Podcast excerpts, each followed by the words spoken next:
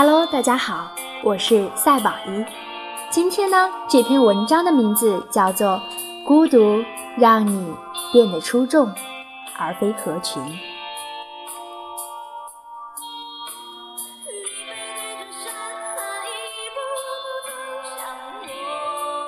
人类的悲欢并不相通，实际上每个人都是孤独的。人活在这个世上。最终要学会的，还是和自己相处的能力。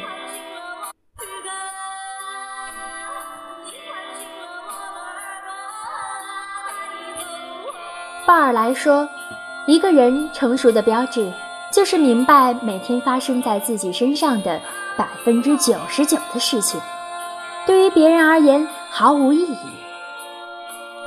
成熟就是理解孤独。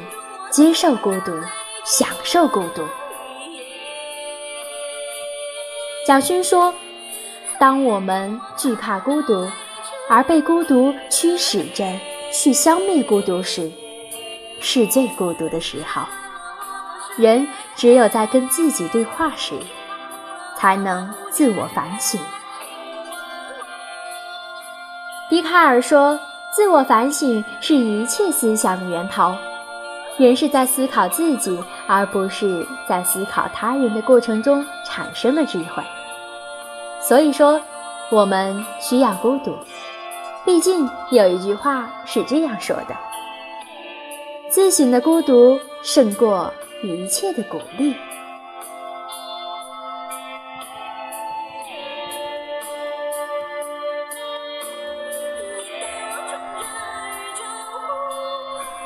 一个人的时候，所有原子都是自己的，所有表情都出自于本能反应，所有的举动都是宠幸自己的放纵。和别人在一起，我们总处于社会状态；只有在独处时，我们才能接近自然状态。孤独开放了我们自身的端口，让我们有了。与自己连结的机会。当我们不用被迫与他人对话，我们才有了时间与自己对话。叔本华说：“只有当一个人孤独的时候，他才可以成为完全的自己。谁要是不热爱独处，那他就是不热爱自由。”因为只有当一个人独处的时候，他才是自由的。孤独是一种最本质、最昂贵的自由，因为拥有孤独的人，才能拥有真正的自我。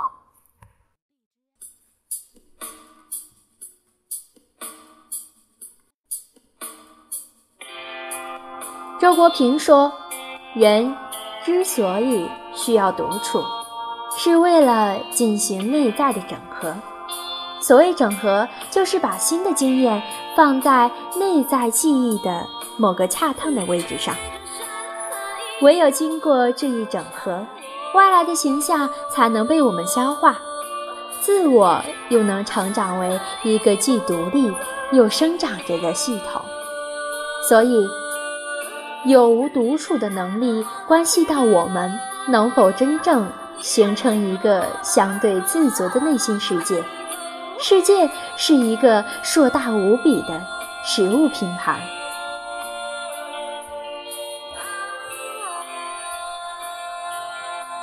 我们每天都在马不停蹄的大吃大喝，却忘记了花费时间来消化、来吸收。而孤独是世界上最好的消化工具，所以。没有什么比孤独更可以去滋养一个人的了。能够孤独的人，才能万物皆备于我。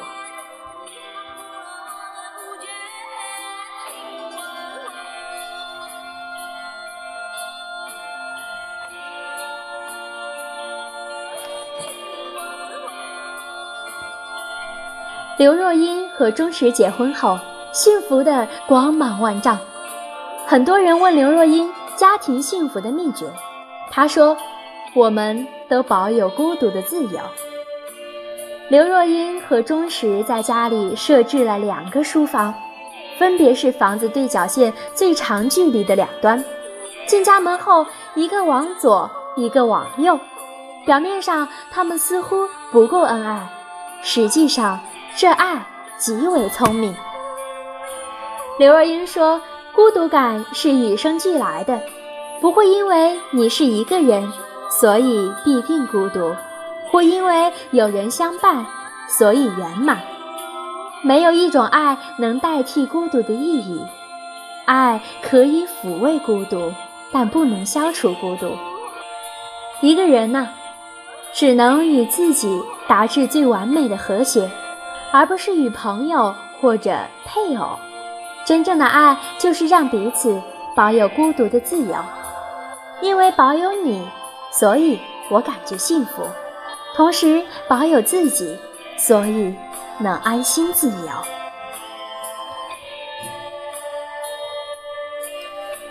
任何领域，只要你深潜进去，就会与他人之间形成隔阂或者差距。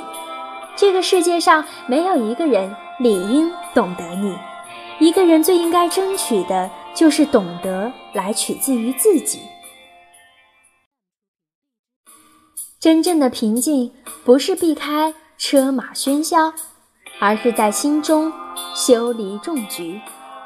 成长就是要先学会与孤独相处。一个优秀的灵魂，即使永远无法被别人理解，他也能从自身的充实中找到一种满足，因为他明白自己真正想要的是什么。孤独这两个字拆开看，有小孩，有水果，有走兽，有虫蝇。足以撑起一个盛夏傍晚的巷口。孤独和寂寞是不一样的，寂寞会发慌，而孤独则是饱满的。周国平说：“无聊者自厌，寂寞者自怜，孤独者自足。”所以说，亲爱的，愿你拥有大风和烈酒。也能享受孤独和自由。